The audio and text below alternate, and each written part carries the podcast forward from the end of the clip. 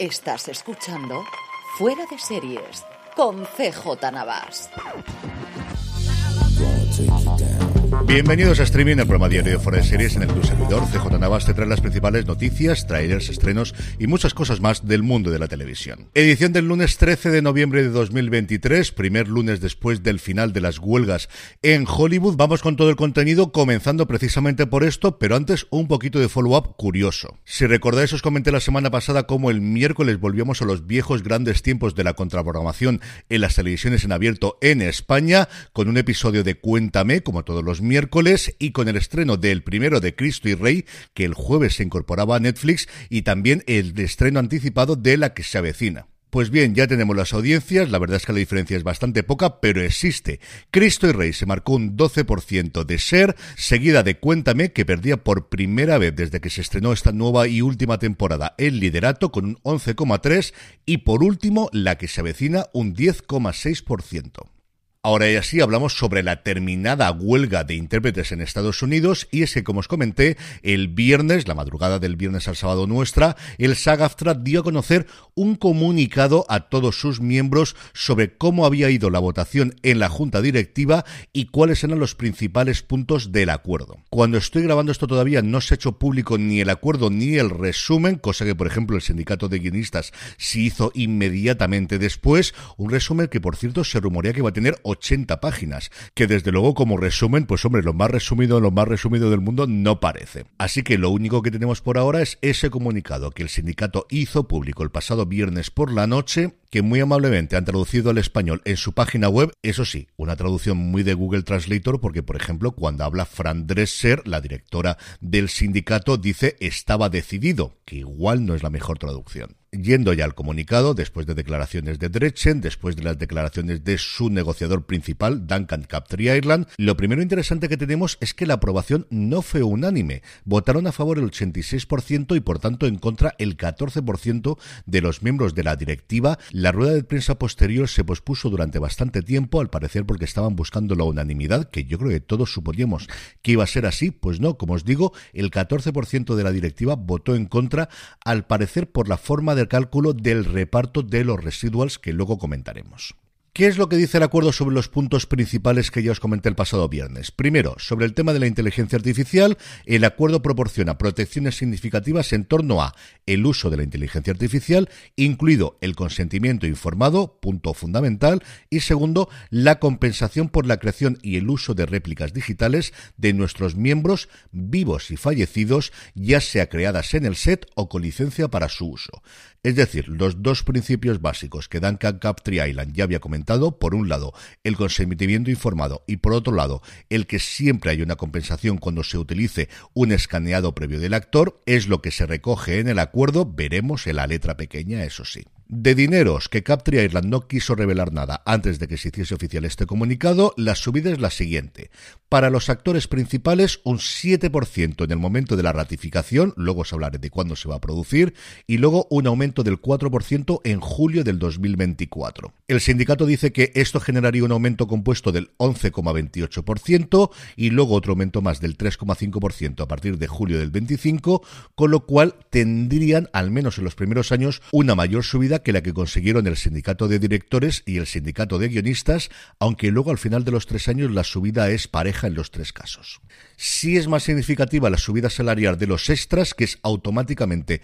un 11% a partir de ayer domingo y luego un 4% adicional el 1 de julio del 2024 y un 3,5% adicional el 1 de julio del 2025. El siguiente acuerdo de dinero hace referencia a las contribuciones que las empresas hacen al fondo de pensiones y al fondo sanitario, es decir, al pagar el seguro médico en Estados Unidos, aumentan en los dos casos un 43% y un 67%, el primero para los fondos de salud, para el seguro médico y el segundo para el fondo de pensiones. Y luego el otro punto conflictivo es la nueva compensación para los trabajadores en streaming. Aquí el acuerdo, como os comenté, sigue la estela de lo acordado con el sindicato de guionistas. Lo que dice el sindicato de intérpretes es que proporcionará una ventaja sustancial, además de las estructuras de regalías existentes, el pago adicional que ya se hace a día de hoy, haciendo que el trabajo del streaming sea más sostenible para los actores de clase media. Si a esto le sumamos las subidas salariales de los extras, pues nuevamente al final lo que están intentando conseguir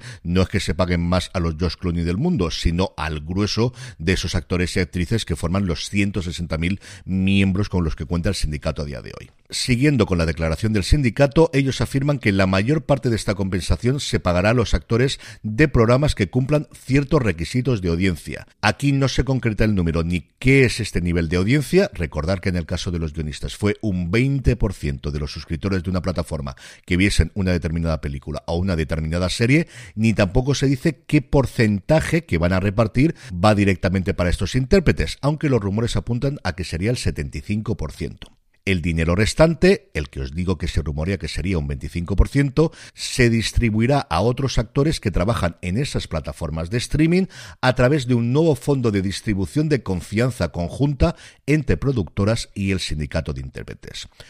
Esto garantizaría una mejor compensación y sostenibilidad para una gama más amplia de actores que contribuye al éxito de estas plataformas y se añade un remanente fijo para coordinadores de especialistas que trabajan en producciones televisivas y nuevos medios. Aparecen también mejoras en el apartado del casting, que inicialmente era una cosa bastante importante porque los actores estaban muy cansados de, que después de la pandemia se haga todo el casting online. Aquí lo que dicen es que tienen que dar como mínimo 48 horas antes de que se haga un casting el guion, o 72 horas en el caso de que sean niños, sin contar fines de semana o festivos que no se puede pedir un casting de más de 8 páginas en el casting inicial o 12 si es un casting sucesivo, que si se requiere memorización hay que pagar a aquel que hace el casting y luego una cosa que no me resisto a comentar que es no se puede pedir a los artistas que aparezcan desnudos o con vestimenta más reveladora que un traje de baño que podría usarse en una piscina pública. Ese es el listón acerca de la ropa que se puede exigir que se tenga en un casting. El sindicato concluía cifrando en mil millones de dólares adicionales, lo que se conseguiría a lo largo de los tres años del acuerdo con estas nuevas cláusulas. ¿Cómo han llegado a esa cifra? Pues solamente ellos lo saben. Eso sí, queda un número muy redondo para dar un titular maravilloso. Hemos conseguido ganancias por mil millones de dólares. Y lo que os comentaba antes, del 14% que han votado en contra, al parecer es por el reparto de ese dinero adicional del streaming, ese rumoreado 75% para los actores de las series barra películas de éxito y 25% a repartir en todo el mundo. Lo que no ha trascendido cuando estoy grabando el programa es por si consideran que se tendría que ser más de ese 75, menos de ese 75 o cómo se va a repartir ese último 25%, que yo creo que es de donde puede venir principalmente el problema. La huelga, por lo tanto, está ya liquidada. Eso sí, todavía falta la ratificación por los 160.000 miembros del SAGAFTRA en una votación que se celebrará desde mañana martes día 14 hasta el 5 de diciembre. Madre mía, qué cantidad de tiempo. El 5 de diciembre se cerrarán las votaciones y se dará a conocer el resultado que todos entendemos que será un apabullante sí. Yendo ya con el resto de las noticias, empezando como suele ser habitual con nuevos proyectos, Starz, que últimamente no hacía más que cancelar, se suma también a las modas de las franquicias y va a resucitar ni más ni menos que uno de sus grandes éxitos, Spartacus. Spartacus durante mucho tiempo fue la serie más vista en la plataforma hasta que llegó en su momento Outlander y esta continuación va a estar creada de nuevo por el creador de la serie original, Steven S. The Knight, y recuperará a uno de los personajes clásicos, a Ashur, que volverá a estar interpretado por Nick Tarabay. De hecho, la serie se va a llamar Spartacus, dos puntos, la casa de Ashur, y su sinopsis es la siguiente. ¿Qué hubiese pasado si Ashur no hubiera muerto en el monte Vesubio al final de Spartacus Venganza? ¿Y si le hubiesen regalado la escuela de gladiadores que anteriormente perteneció a Batiato a cambio de ayudar a los romanos a matar a Espartaco y poner fin a la rebelión de esclavos? La respuesta a todas estas preguntas entiendo que a lo largo del 2024. Y el otro proyecto del que no tenía ni idea y ya tenemos hasta imágenes es una nueva serie de detectives después del éxito de Puñales por la espalda recientemente de Poker Face que han creado en el guion Mike Weiss y Heidi Cole McAdams y cuyo piloto está dirigiendo Mac Webb llamado Muerte y otros detalles y que está protagonizada ni más ni menos que por Mandy Patinkin. Weiss, McAdam y Webb decían que son los mayores admiradores del mundo de Patinkin. Yo creo que aquí habría bastante competición en el mundo y que no podían comprender cómo hasta ahora, en su dilatada carrera, nunca había interpretado a un detective en la línea de Poirot o en la línea de Sherlock Holmes. Y dicho y hecho, eso es lo que le han vendido a Hulu. Patinkin interpretará a un detective llamado Rufus Cotsworth, aunque el inicio de la serie no se centra en él, sino a una ladrona llamada Imogen Scott, que va a interpretar Violet Bain, que se convierte en la principal sospechosa de un misterio a bordo de un transatlántico del Mediterráneo que ha sido restaurado. Como suele ocurrir en estas cosas, no solo Imogen es sospechosa, sino todos los invitados y todos los miembros de la tripulación también lo son, y Imogen se ve obligada a formar equipo con alguien a quien detesta, el Rufus Cotsworth de Mandy Patinkin. Como os he contado en la sinopsis, la serie tiene lugar a bordo de un transatlántico glamuroso, muy, muy de Agatha Christie, eso sí, en la época actual, porque lo que ha ocurrido es que se ha remodelado, se ha restaurado este transatlántico y vuelve a navegar. La exclusiva la daba Entertainment Weekly, que ha tenido además acceso a varias fotos del rodaje, entre ellas la que os pongo hoy para el podcast y también en el canal de YouTube. Ya sabéis que si me queréis ver, además de escucharme, podéis ver en youtube.com barra fuera de series. Y en fin, ya es una de mis series más esperadas para el próximo 2024. En el capítulo de fichajes, Russell T. David ha troleado un poquito a los fans de Doctor Who porque al contestar una pregunta después de la presentación del primer especial de Navidad de este año, La Bestia Espacial, le preguntaron si podía revelar alguno de los cameos que iban a producirse en los otros dos especiales. Y ni corto ni perezoso afirmó que Nicola Coughlan, a la que hemos visto en Derry Girls, a la que hemos visto en Bridgerton y más recientemente todavía en la película de Barbie, aquí además coincidiendo con el que será el próximo Doctor, con Guti Gatwa antes de decir pero no en estos especiales, sino el que ya estamos preparando y grabando para el 2024. Lo cual, desde luego, es buena noticia el saber que se está rodando, pero a marchas forzadas, Doctor Who, pero esto no se hace, hombre, si te están preguntando por los especiales, no me digas la gente que vas a tener dentro de un año. En el capítulo de cancelaciones y renovaciones, ABC, en algo que yo creo vamos a ver mucho las cadenas en abierto en los próximos tiempos, ha decidido cargarse, por un lado, de Rookie Feds después de su primera temporada y al mismo tiempo no seguir adelante con el spin-off de The Good Doctor llamada The Good Lawyer. Como os digo, creo que vamos a tener muchas noticias de las cadenas en abierto en este sentido, cancelando series de primera temporada y sobre todo muchos de los pilotos que tenían inicialmente descartándolos y empezando a levantar nuevas producciones para la que esperan salvar temporada 24-25. Y la que no es una renovación, sino una vuelta de los muertos, nunca mejor dicho, es Dead Boys Detective, la serie que estaba produciendo HBO Max sobre los personajes secundarios de sobre estos dos personajes secundarios de Sandman, finalmente van a ir pues donde está Sandman, a Netflix. Son ocho episodios lo que tendrá por ahora esta primera temporada, que estaba toda rodada y que finalmente Warner Bros. decidió que no iba a estrenar dentro de Max, que cuenta la historia de Edwin Penn y Charles Rowland, que son dos investigadores adolescentes británicos que están muertos y que comparten aventuras con alguien que sí está muy vivo llamado Crystal Palace. Y acabamos, como siempre, con noticias de industria y lo que tenemos son recortes, recortes y más recortes. NBC Universal ha despedido a 50 empleados, especialmente en el apartado de marketing entretenimiento y ventas de publicidad de Peacock. A ver qué ocurre con Peacock después de la venta de Hulu, si van a llegar todas las series de NBC a la plataforma o si se la van a seguir vendiendo a Hulu. Netflix, por su parte, ha despedido a un puñado de ejecutivos en el departamento de drama, de series dramáticas y también de aquellos que se encargan de los acuerdos globales. Los tiempos de los fichajes multimillonarios de los Ryan Murphy y las Sonda Reyes del mundo, desde luego que parece que tocan a su fin también en Netflix.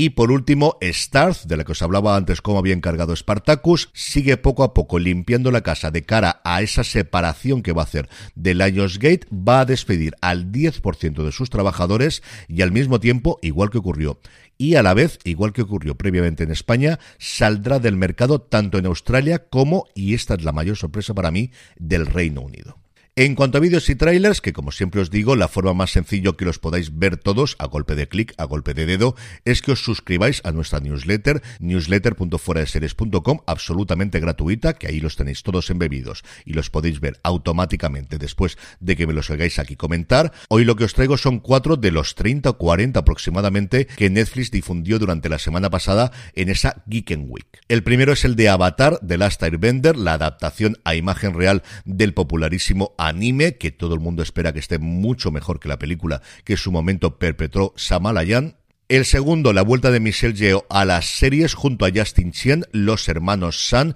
una serie de acción en el que el personaje de Chien, que es un asesino, vuelve a Los Ángeles para proteger a su madre, el personaje de Michelle Yeoh, y que tiene, como os digo, acción a raudales desde el principio, tiene muy pero que muy buena pinta. El problema de los tres cuerpos, cuya fecha de estreno ya se ha anunciado, será el próximo 21 de marzo, cuando podamos ver la nueva serie creada por Benioff y Weiss, los responsables de Juego de Tronos. Aquí no teníamos trailer, sino un clip que tiene pinta de ser de los primeros episodios con John Bradley, hablando precisamente de Juego de Tronos, metiéndose a través de un casco en un mundo virtual que recuerda muchísimo a The Peripheral. Si visteis en su momento la serie de Prime Video, sumarísimamente cancelada después de su primera temporada, yo creo que igual que a mí os recordará muchísimo a ella. Y el último tráiler es el de la versión animada de Scott Pilgrim, que nos llega esta misma semana, el día 17, y que en su versión original vuelve a contar con muchas de las voces que hicieron en su momento en la película en imagen real, como son Michael Cera, haciendo de Scott Pilgrim, María Elizabeth Wested, como su interés amoroso Ramona Flowers, y a partir de ahí Aubrey Plaza, Brie Larson, Brandon Ruth, Chris Evans o Kieran Culkin. Como veis, un elenco absolutamente alucinante de voces en la versión original de la serie. Y vamos ya con los estrenos del día, pero antes una pequeña pausa.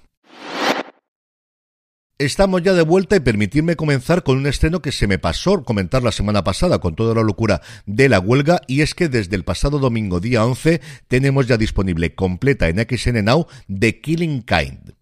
La serie está basada en el libro de Jane Casey y narra la complicada relación, tanto pasada como presente, entre una abogada defensora, Ingrid Lewis, que le interpreta Emma Appleton, y su cliente, John Webster, interpretado por Colin Morgan, que es un exitoso hombre de negocios. Y después de este inciso, hoy, lunes 13, tenemos en Warner Television, que últimamente, además de estrenar series previas de HBO, está trayendo bastantes series internacionales, estrenará Saving Hope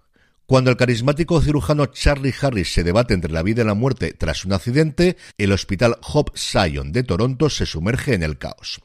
La cirujana Alice Reid, su compañera y con quien estaba a punto de casarse, centra todas sus energías en encontrar la manera de que Charlie regrese del coma en el que se sumió. Pero lo que nadie sabe es que, aunque el cuerpo físico de Charlie sigue postrado en cuidados intensivos, su espíritu recorre los pasillos del hospital. La forma espiritual de Charlie se encuentra con otras personas en su misma situación que dejaron temas por resolver cuando estaban con vida y a los que intentará ayudar con los recursos que tiene a su alcance. Como podéis escuchar, una mezcla como mínimo curiosa entre drama médico y fenómenos paranormales a la entre fantasmas o medium. Y el gran estreno de hoy es basado en una historia real, una serie original de Peacock que aquí en España va a estrenar Movistar Plus con un elenco impresionante con Kaylee Cuoco, Chris Messina y Tom Bateman, una comedia negra con tonos de thriller de ocho episodios que sigue a una agente inmobiliaria, una exestrella del tenis y un fontanero que aprovechan una oportunidad única para sacar partido de la obsesión en Estados Unidos por el true crime. La serie está ya renovada por una segunda temporada y os hablaremos sin duda de ella esta semana en Premier. Y terminamos como siempre con la buena noticia del día y es que el canal TCM ya ha anunciado sus especiales para el último mes del año, para diciembre, en el que tenemos una colección de películas llamada Familias Tormentosas, que tiene cosas muy apañadas, pero en la que no me voy a detener, y luego dos cosas que sí os quiero comentar. Por un lado, un homenaje a Brad Pitt que cumple 60 añitos a lo tonto a lo tonto, en el que podremos ver 12 monos, Spy Game, 12 años de esclavitud, conoces a Joe Black, el asesinato de Jesse James por el cobarde Robert Ford y luego con las tres que yo me quedaría, que son Entrevista con el vampiro, El Club de la Lucha y Seven. Las películas todos los lunes del mes de diciembre y los sábados comenzando con el 2 de diciembre emitiendo dos episodios cada sábado y luego el día 30 una maratón de la misma completa va a emitir The Night Of, la serie original del 2016 de HBO que aquí en España yo creo que se vio muy poquito porque no la emitió Movistar Plus, se la reservó HBO Max para su estreno cuando desembarcó la plataforma y la emitió toda de golpe y yo creo que eso hizo que aquí en España se viese mucho menos que por ejemplo en Estados Unidos. Si no visteis en su momento esta serie creada por Richard y Steve Zyland y protagonizada por John Turturro en un papel que originalmente iba a hacer James Gandolfini, pero falleció antes de poder hacerlo,